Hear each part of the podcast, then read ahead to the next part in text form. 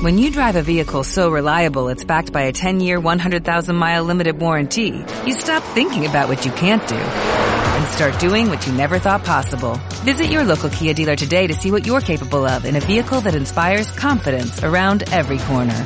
Kia, movement that inspires. Call 800-333-4KIA for details. Always drive safely. Limited inventory available. Warranties include 10-year 100,000-mile powertrain and 5-year 60,000-mile basic. Warranties are limited. See retailer for details. Eh, bueno, Rincón Apologético es un canal de YouTube que creo, no, creo que es, es cristiano seguro, pero no sé qué religión es exactamente, si es evangelista, eh, él es como pastor o fue pastor o algo así, ¿no? Y no sé por qué me salió, porque claro, de consumir el contenido que hago yo, pues muchas veces YouTube sugiere eh, contenido similar, parecido o que tenga algo que ver, evidentemente, ¿no? Y vi que estaban analizando a mi amigo, a mi amigo de No creo en tu Dios. Eh, vamos, a mí ese hombre me cae muy bien. Tenemos, hemos entrado en contacto, nos seguimos por las redes, tenemos nuestros números. Él iba a participar en la conmemoración conmigo, pero al final creo que no, que no va a participar. Dice que no tiene religión. Pues no, la verdad es que no, no, no sé si tiene religión o no, pero él es creyente. Y entonces estaba, está analizando o analizó a, a, Pippen, que si no recuerdo mal se llamaba Pippen. Si, si yo me estoy equivocando, que me perdone. Eh, de No creo en tu Dios, ¿vale? Y vamos a ver el vídeo donde dice Dios debe pedir perdón. Respuesta a No creo en tu Dios. Vamos a ver lo que dice. ¡Uh! Mirá quién apareció. Pará, pará, pará. Este, este debe ser. O sea, este, este debe ser. Este debe ser un ídolo para, estas, para estos grupos de ateos este chabón debe ser un ídolo. Este chabón, a este chabón le prenden velitas, ¿no? Los ateos. A este chabón le prenden velas. Los ateos no prenden velas. Eso es algo que nos ahorramos. No como los religiosos, ¿no? Eh, pero bueno. Si mueres y te encuentras con Dios, ¿qué le dirías? Una pregunta. Si mueres y te encuentras con Dios, ¿qué le dirías? Ok. Es una pregunta que me han hecho muchas veces y es la primera vez que voy a responderla voy a aclarar que voy a hacerme eco de las palabras de una persona a quien admiro mucho, que se llama Bruno, de la página Humanismo.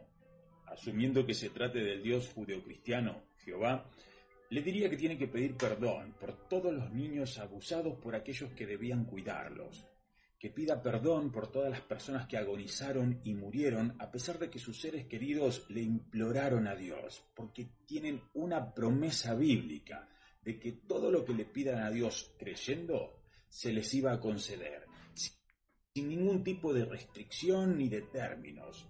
¿Cómo sin ningún tipo de términos? ¿Ven, ¿Ven lo que pasa cuando vos criticás la Biblia y nunca la leíste?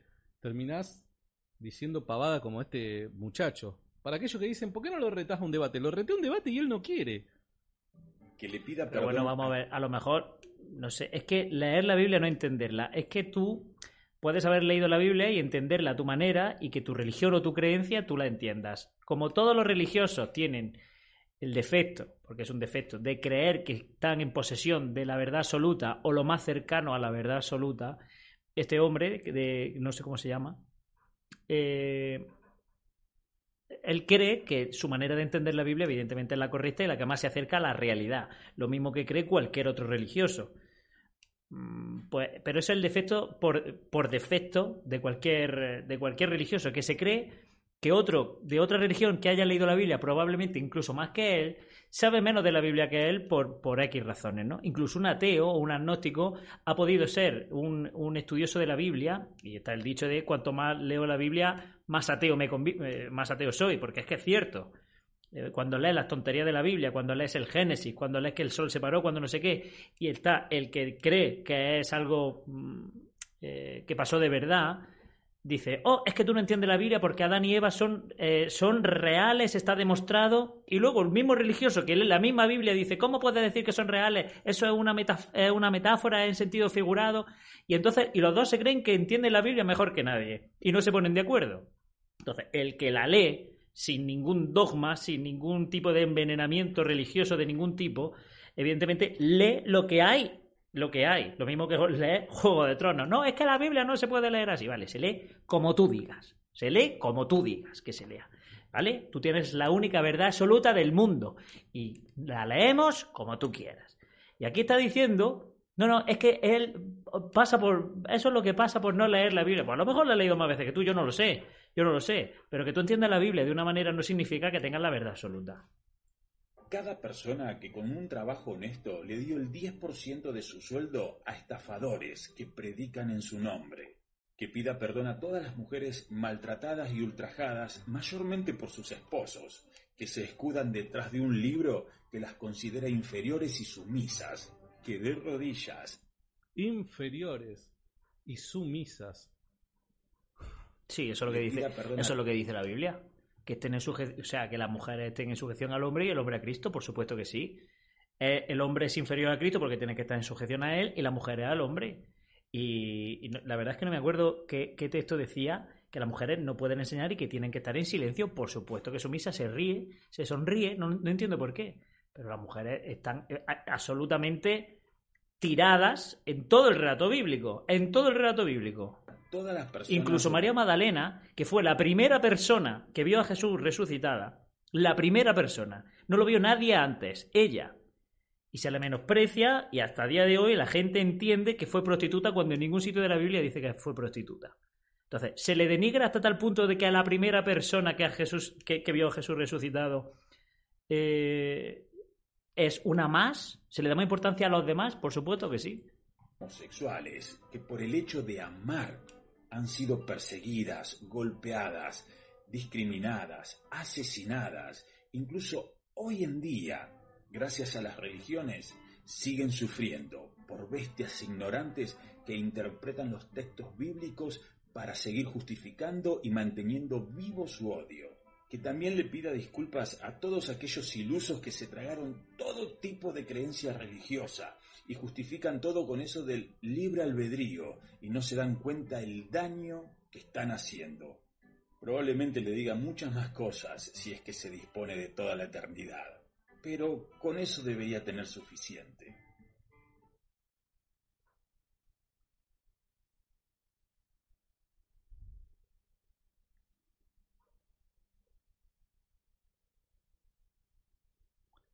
¿Qué le dirías a Dios? Que pida perdón a Dios, ¿no? Por, en resumidas cuentas, todas aquellas cosas que permitió. Eso es lo que, lo que dice, ¿no? Todas aquellas cosas que permitió. estas personas desean libertad, ¿no? Porque supuestamente el hecho de, ser un libre pensador, tal y como los ateos se, se dicen a sí mismos, se describen a sí mismos, estas personas claman por la libertad, desean la libertad, promueven la libertad. Que no haya ningún tipo de imposición u obstáculo que te permita vivir de la forma en la que a vos se te plazca, ¿no? No, de eso nada. Eso no es. Bueno, creo que va a manipular de una manera, vamos a verlo. Y pensar de la forma en la que a vos se te plazca. Pero por otro lado, por otro lado, se indignan con Dios cuando Dios permite que las personas vivan de la forma en la que se le place. No, es que es una manipulación. Este hombre tiene, eh, yo he visto algún vídeo que otro de él, y tiene una especial habilidad, es cierto que debate muy bien, o sea, quiero decir, ¿por qué? Porque él te, te da la vuelta muchas veces sin que te des cuenta y te lleva a tu terreno, ¿vale? ¿Qué es lo que está haciendo ahora mismo? está confundiendo la libertad que tú estás, o sea, el libre albedrío que uno puede tener o la libertad que, el ateo o el agnóstico exige, pero a la vez, eh, o sea, está mezclando cosas que no tienen nada que ver. Eh, no significa, o sea, quiero decir, como en España, por ejemplo, o en su país, tenemos cierta libertad, pero tenemos ciertas leyes. Yo no puedo matar a nadie. Mi libertad termina donde empieza la de los demás. Entonces, si yo eh, no le hago daño a nadie, puedo hacer lo que quiera. ¿Vale? Si hacer lo que quiera significa que eh, con mi libertad y con el consentimiento de mi pareja yo me acueste con ella antes de estar casado o con otro hombre, eh, que también lo condena la Biblia, de, una manera consentida, evidentemente, eso es libertad. Yo no estoy haciendo daño a nadie. ¿Vale? Otra cosa es que yo vaya a matar. Y este hombre está diciendo, no, es que claro, tiene, eh, quiere libertad, pero, pero que Dios castigue cuando, cuando no usan esa libertad. Es que no están usando esa libertad. Estamos hablando de que Dios no interviene cuando se le hace daño a otra persona, cuando se le hace daño usando, efectivamente, el libre albedrío que uno puede tener, Tú no puedes decir, bueno, pues yo elijo violar niños. ¿No? No, es que Dios no tiene que intervenir porque tú quieres libertad. Yo quiero libertad para hacer lo que quiera siempre que no eh, perjudique a nadie. Pero evidentemente, si Dios tiene la autoridad para poder parar eso y no lo hace, siendo todopoderoso, eh, ¿por qué voy a creer en ese Dios? ¿Por qué voy a confiar en un Dios que no actúa en ningún caso? En ningún caso. ¿Por qué tiene, eh, o sea, qué tiene que ver la libertad con que ahora haya un huracán, un terremoto y mueran un montón de personas y que Dios lo consienta? Por, eh, ¿Eso qué tiene que ver con la libertad? Este, este hombre le está dando la vuelta como normalmente hace. Él da, se, usa muchísimas falacias para dar la vuelta a su argumento y decir, no, no, tú quieres libertad, pues toma libertad. Vamos a seguir viendo lo que dice. Asumiendo las consecuencias de las mismas. Es muy, es muy interesante esto, ¿no? Porque por, un lado, por un lado, Dios, o sea, que Dios no se meta, o el pensamiento religioso que no se meta, y si Dios existe, que no nos imponga la forma de vivir que, que, que, deberíamos de, tener porque nosotros somos seres libres, que tenemos nuestros derechos y cosas por el estilo. Pero por otro lado decimos que pida perdón por todas estas cosas que permitió que ocurrieran. O sea, ¿Y tiene que ver? ponernos de acuerdo? O Dios debe intrometerse o Dios debe dejar que los seres humanos vivan sus vidas tal y como... Debe dejar que vivan su vida y cuando cometan algún acto que evidentemente eh, atente contra la libertad de otro, a intervenir, sí. Eso es lo que quiere decir eh, el no creo en tu Dios. Pero este lo está poniendo, es como decir, bueno, pues Hitler, pues muy bien, muy bien hecho. Tenía la libertad de hacerlo y Dios o interviene o no interviene. Y si tú quieres violar niños o, matar focas eh, en Groenlandia, pues mira, es, una manera de darle la vuelta regulera. Lo que pasa es que esta gente normalmente tiene un fandom que se lo cree todo, o sea, en plan de sí, sí, buen argumento. También este hombre estará acostumbrado a, dar discursos pastorales o yo qué sé, y, la verdad es que tiene eh, mucha habilidad a la hora de hablar, tiene mucha habilidad para, dar, para, darte la vuelta a la conversación y que no te des ni cuenta. Y eso es un, eso es un factor muy bueno que tiene él. O deseen hacerlo y que asuman las consecuencias de la misma. Y si nos ponemos de acuerdo, chicos, Porque recuerden una cosa, ¿cuál es el límite de lo que Dios debería impedir? La libertad de otra persona. Es una gran pregunta que deberíamos La libertad de otra persona. Eso eh, ya está respondido. Yo puedo ser libre hasta que atente contra la libertad de otra persona. Evidentemente, robarle atenta contra la libertad de otra persona. Matarlo atenta contra la libertad de otra persona. Eh, maltratarlo atenta contra la libertad de otra persona? Ahí es, no es una gran pregunta, es muy fácil. Los ateos, ¿no? ¿Cuál es el límite? O sea, es que esas son las leyes de los países. Las leyes de los países. El límite es, ese. No entiendo que, de la por qué hay que calentarse la cabeza. Porque supongamos lo siguiente, ¿no? Dicen, bueno, si Dios existe, ¿por qué permitió que los niños mueran de cáncer? Te doy un ejemplo. Vamos a hablar con ejemplo. Bueno, ya va a poner ejemplos que él está harto de contestar. Esto es otra falacia. Eh, otro, bueno, es un, un recurso argumentativo, ¿no? Te da unas preguntas que él sabe contestar, unas preguntas que aquí no se han planteado. Te voy a dar un ejemplo, y aquí él te va a dar el ejemplo que él quiera. Te voy a dar un ejemplo. Es como si ahora yo, eh, eh, en un debate contra nadie, en un vídeo como este, por ejemplo, ahora digo, mira, pues para rebatir a este hombre voy a poner el ejemplo de cómo pudo existir el arca. ¿vale? Porque son, son cosas, o cómo se detuvo el sol.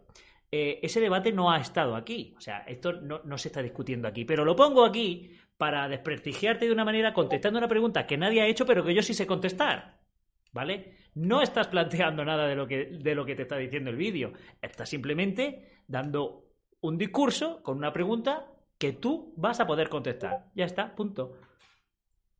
¿Por qué permitió que, los niños mueran de cáncer? Ok, entonces si Dios existe y es omnibenevolente, omnipotente, omnisciente, debería evitar que los niños mueran de cáncer. ¿Estamos de acuerdo? Sí, estamos de acuerdo. Bien, buenísimo.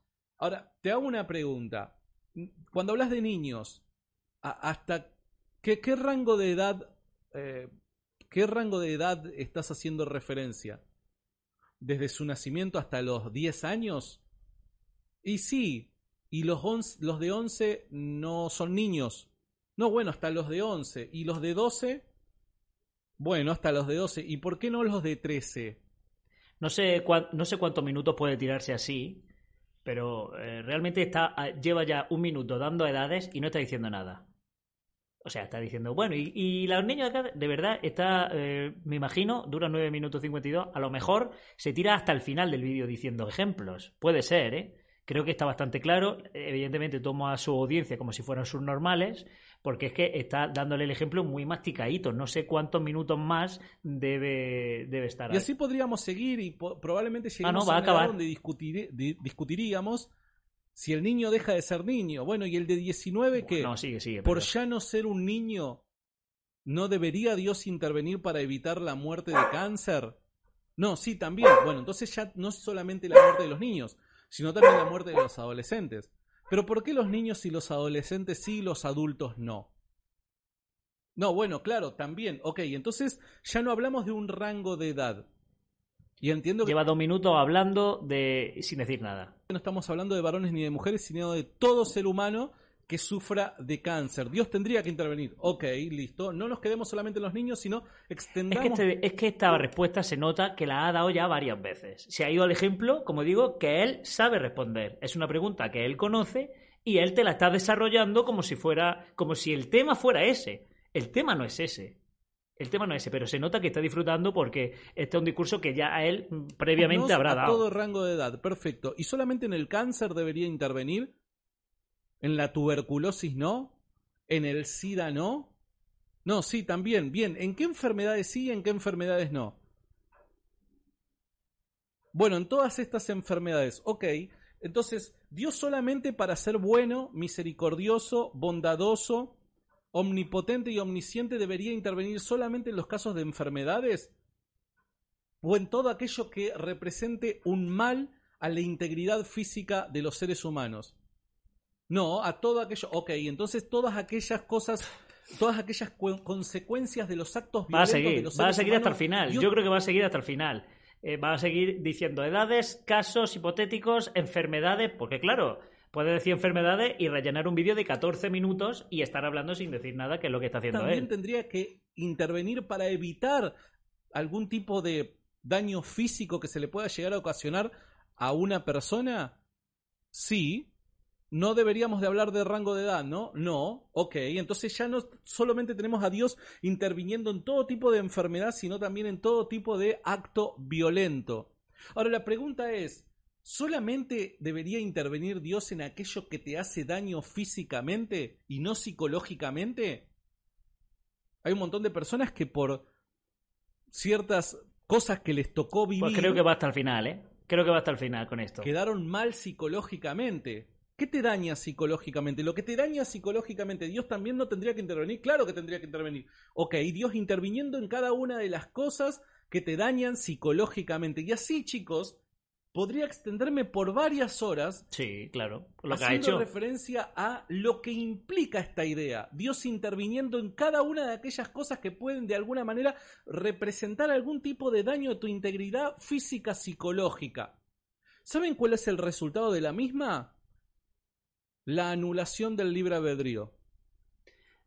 ¿En qué, eh, cómo anulas el libre albedrío cuando hay un huracán cerca de tu casa y a ti te hace daño?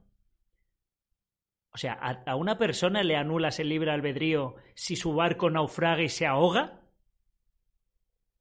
No, es que no, no, no te hago, no, no intervengo en ninguna enfermedad, en ningún caso, porque es que si no anulo tu libre albedrío de elegir ahogarte o no. ¿Cómo anula tu libre albedrío que un avión pierda los motores y se estrelle? O sea, lleva tres minutos diciendo nada para acabar con esta, con esta reflexión.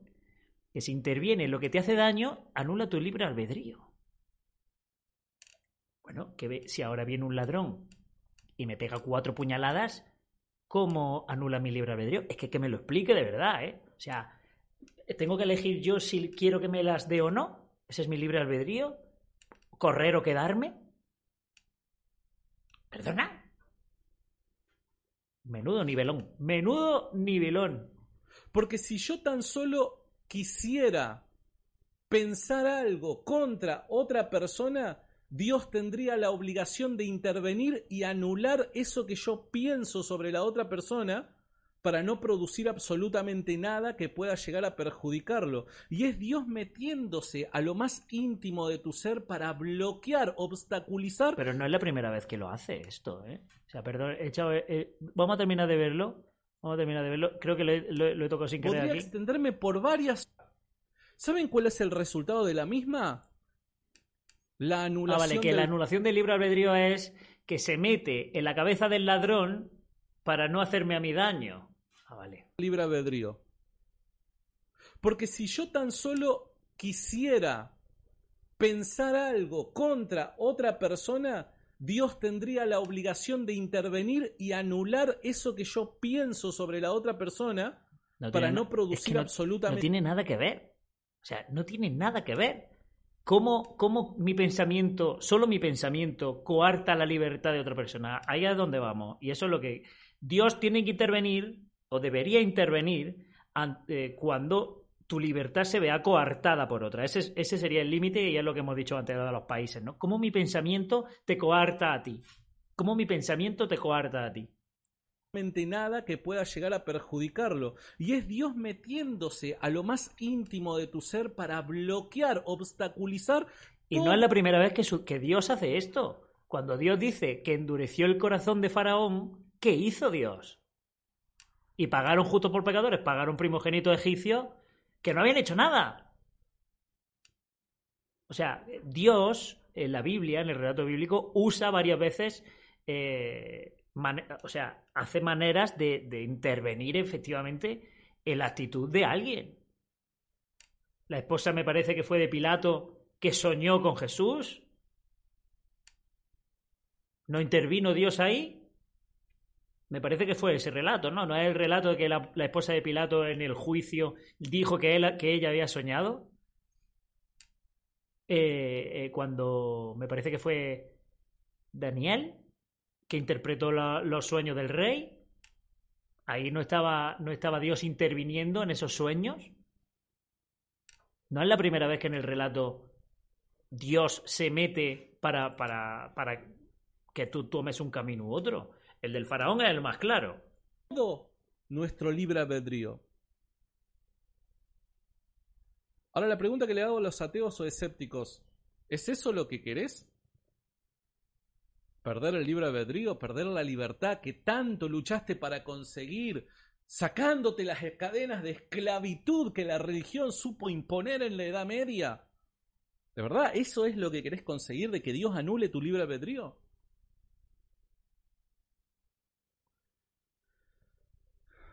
Hay veces que este tipo de planteos, por una parte, de una, por un, por un grupo de personas se creen de que es el jaque mate a la fe, ¿no?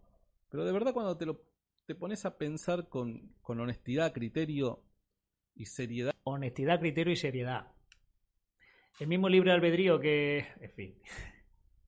La misma libertad. O sea, Dios en el jardín de Edén te quita la libertad porque dice, bueno, como elijas esto, te voy a condenar. No tiene. O sea, entendemos por libertad la. hacer cosas sin consecuencias. ¿No? O sea, quiero decir, la libertad de vacunarte o no vacunarte, por ejemplo. Si yo no me vacuno, no me vacuno, pero no puedo tener consecuencias por no vacunarme. Si no, no es, eh, si no, no es libertad. Yo, una cosa es, por ejemplo, yo puedo ir por la calle con, con la moto sin casco. Yo soy libre de hacerlo. No. Porque si no me pongo casco, tengo una multa. Por lo tanto, está prohibido ir sin casco. Entonces, en el jardín de Edén estaba prohibido, no tenías la libertad de hacerlo porque ibas a tener consecuencias. ¿De qué libre albedrío me está hablando? Si Dios ya puso condiciones en el jardín de Edén. Es que no lo entiendo. te das cuenta de que, de que es un tipo de pedido o exigencia, mejor dicho, bastante ridícula. Déjamelo saber en los comentarios qué es lo que pensás si es que Dios no, no interviene y anula tu capacidad de pensar, si es que estás pensando algo. Es que, es que ves, o sea, te, te dice, déjamelo en los comentarios, ¿qué piensas si Dios te anula? Es que no tiene nada que ver, estoy esperando que la respuesta al vídeo de no creo en tu Dios sea coherente con el vídeo de no creo en tu Dios. Ponme en comentarios qué te parece que Dios anule tu, tu libre albedrío. ¿Qué tiene que ver? ¿Pero qué tiene que ver? Le ha dado la vuelta, le ha dado la vuelta y dice, no, pues ahora ponme en comentarios qué te parece que Dios permita que, apedreemos a los negros. Pónmelo en comentarios, porque eso es precisamente lo que quiere. Le ha dado la vuelta al debate y no tiene nada que ver. Ponedme en comentarios qué, qué opináis de este hombre.